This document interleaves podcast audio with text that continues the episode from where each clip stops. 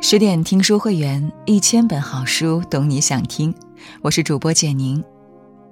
今天要跟大家分享的文章是：幸福的婚姻，旗鼓相当，各自精彩。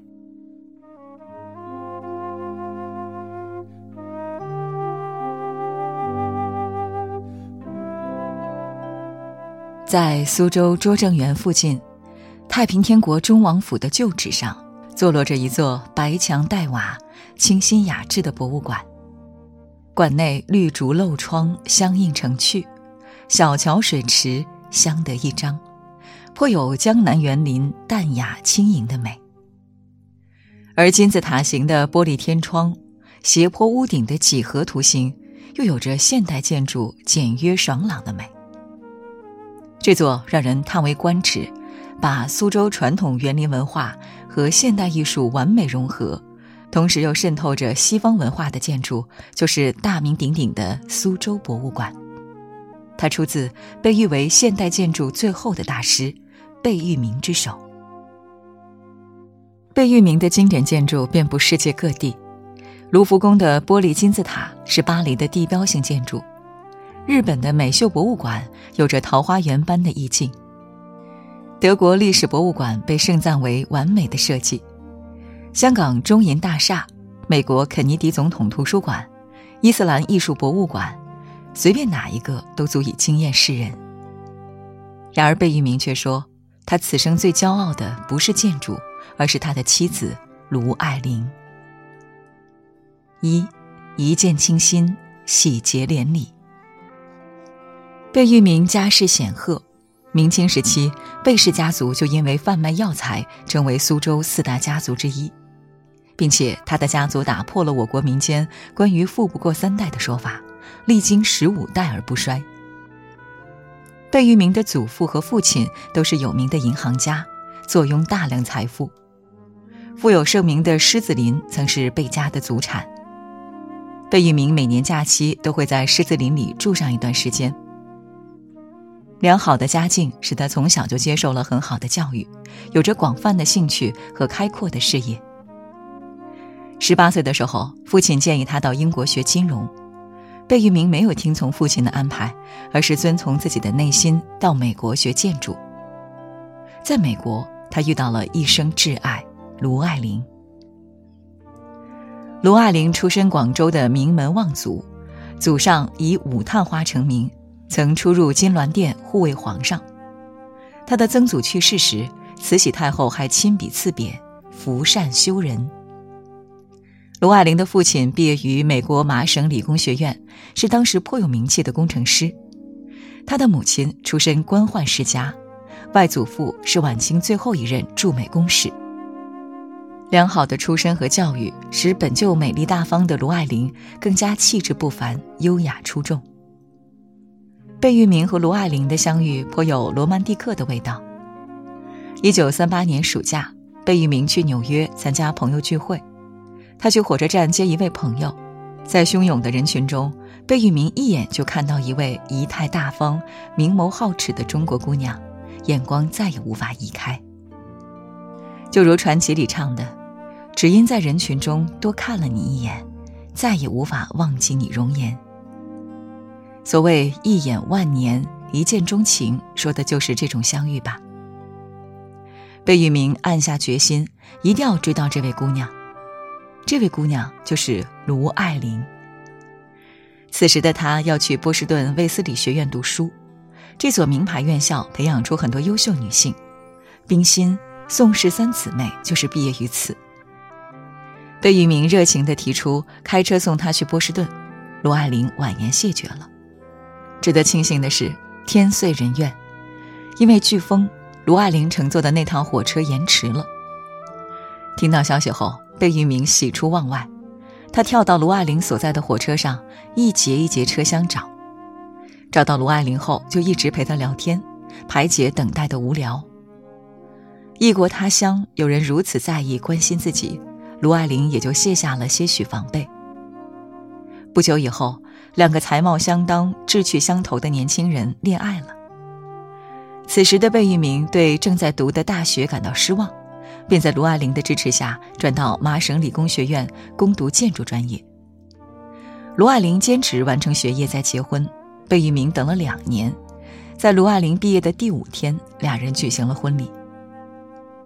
在对的时间遇见对的人，是一生幸运。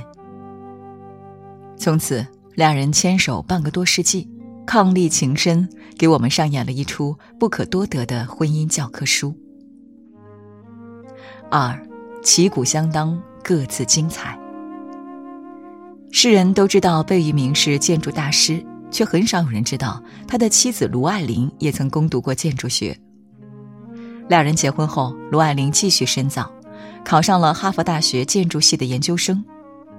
孩子出生后，他选择了回归家庭，但卢爱玲的才华并没有淹没在生活的一地鸡毛、油盐酱醋中。良好的美学品味、深厚的专业素养，使他成为贝聿铭的助手、知己和顾问。让贝聿铭在建筑界声名鹊起的肯尼迪总统图书馆，卢爱玲就功不可没。肯尼迪总统遇刺后，肯尼迪家族决定修建一座图书馆来纪念他。贝聿铭虽然处于候选建筑师名单中，但他资历很浅，其他建筑师很多都已功成名就。为了迎接肯尼迪总统的遗孀杰奎琳女士的拜访，卢爱玲把贝聿铭工作室重新布置，还打听了杰奎琳的喜好，摆放了她最喜欢的鲜花，给杰奎琳留下了很好的印象。最终，贝聿铭因为设计充满希望和想象力，从众多候选者中脱颖而出。成了肯尼迪图书馆的设计者。然而，就在这项工程开始启动时，让人意想不到的问题一个接一个。先是选址问题，本来定在一个废旧火车站，火车站的拆迁工作就持续了四年。四年后，建筑材料涨价，贝聿铭原先的设计方案超出了预算，只能重新设计。然后又因为设计风格与当地整体建筑风格不符，遭到激烈反对。期间又经历社会暴乱、肯尼迪弟弟被杀、杰奎琳再嫁等一系列变故，使肯尼迪图书馆的修建一度搁浅。更让人难以忍受的是，有些人对贝聿铭的设计稿肆意的抹黑和否定，他们嘲讽他的设计是一个东方人的自说自话。这种打击对贝聿铭来说是致命的。卢爱玲说。那一段时间，贝聿铭每天回到家，他一眼就能看出他有多累。这时，卢爱玲挺身而出，他带人四处查看，寻找新的图书馆地址，同时为了结交政界人物争取支持，他拿起丢掉多年的画笔，免费为国会设计了新的办公大楼。为了这个设计，他把孩子丢给保姆，长达两个月的时间里没见孩子一面。最终，在卢爱玲的全力争取下，图书馆地址改到了一个垃圾站。贝聿铭重新设计了图纸，等到肯尼迪图书馆落成时，距离当初筹建已经过去了十五年。落成后，肯尼迪图书馆立马在美国建筑界引起了轰动，被公认为是美国建筑史上最佳杰作之一。贝聿铭一战成名。从此进入世界顶尖建筑设计师的行列中。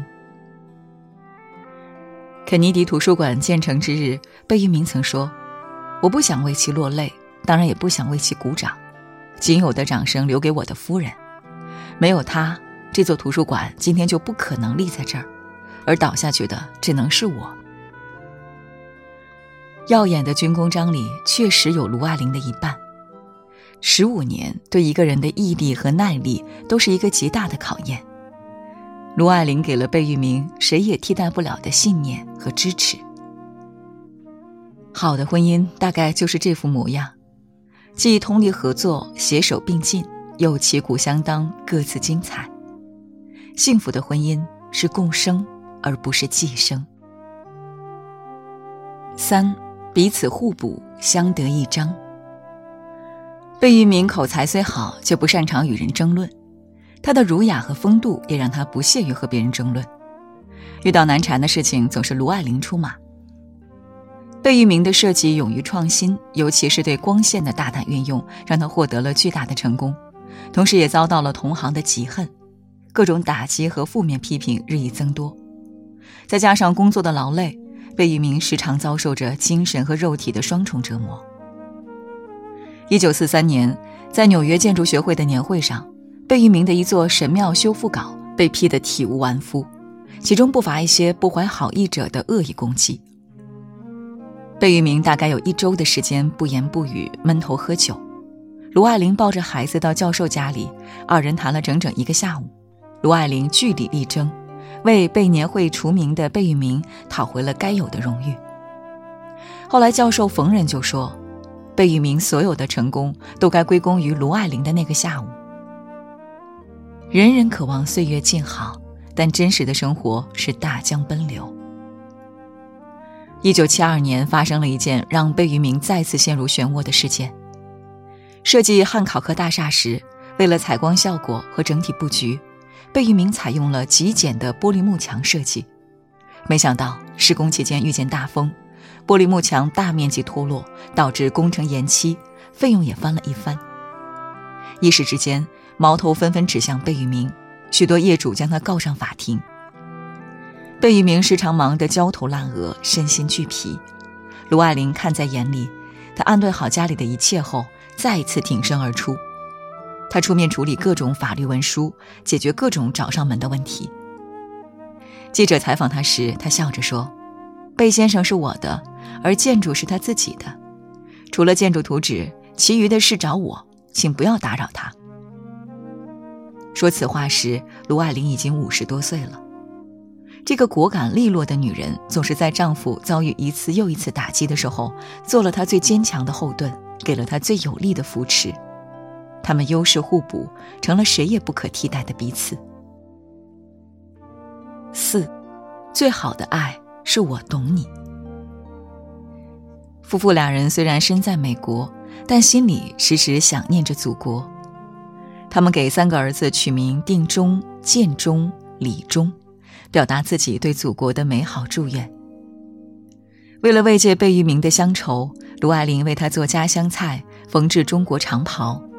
年三十儿还按故乡习俗剪窗花、贴灶神，院子里种满了从老家寄来的花草，还建造了富有家乡风格的凉棚、假山和亭台。卢爱玲还百般托人从国内寄来四书五经的线装书，想方设法弄来上百张京剧唱片。家里到处充满着浓浓的中国气息。很多年后，当贝聿铭看到中国正式邀请美国乒乓球队访问北京的新闻时，他欣喜若狂，终于看到回国的希望了。一九七二年，尼克松总统访华时，美国建筑师协会向中国建筑协会发出访问函，但是首批出访中国的建筑师名单里没有贝聿铭的名字，贝聿铭倍感失落。这次又是卢爱玲，她拿着贝聿铭的作品名单和获奖证书四处游说，甚至独闯美国建筑工会，被恶犬扑上来咬坏了裙子。她脱下鞋子敲断了狗的腿，历经各种波折，最后为贝聿铭争取到这次回国的机会。一九七四年，将近六十岁的贝聿铭重新踏上这片他朝思暮想的土地时，激动得热泪盈眶。卢爱玲靠着贝聿铭的肩膀，拍拍他说：“终于回来了，有生之年回来就好。有妻如此，夫复何求？万两黄金容易得，知心一个也难求。”贝聿铭最懂的是建筑，而最懂他的人，无疑就是卢爱玲。贝聿铭让建筑有了生命，而给了他艺术生命并支撑这个生命的，还是卢爱玲。他们的儿子曾说：“母亲是父亲的秘密武器。懂你的人会用你所需要的方式去爱你，不懂你的人会用他所需要的方式去爱你。幸福的婚姻，懂比爱更重要。”贝聿铭设计苏州博物馆时已经九十岁高龄了，卢爱玲陪着他走访数千里，细心照顾他的饮食起居，寻找素材和灵感。他们二人从青年时代的一见钟情，到白发苍苍时的相依相守，一路走来相濡以沫，互敬互爱，曾被欧洲媒体评为最令人羡慕的世界十大名人神仙眷侣。有人羡慕卢爱玲嫁了个世界级的大师，却不知道大师最幸运的是娶了她。女人只有自身优秀，才能遇到更优秀的人。与其在爱里卑微乞讨，不如努力提升自我，成为最好的自己，才会遇见更好的别人。愿你一生得遇良人。既有可以和他并肩作战的能力，也有一起回首岁月的福气。更多美文，请继续关注十点读书，也欢迎把我们推荐给你的朋友和家人，一起在阅读里成为更好的自己。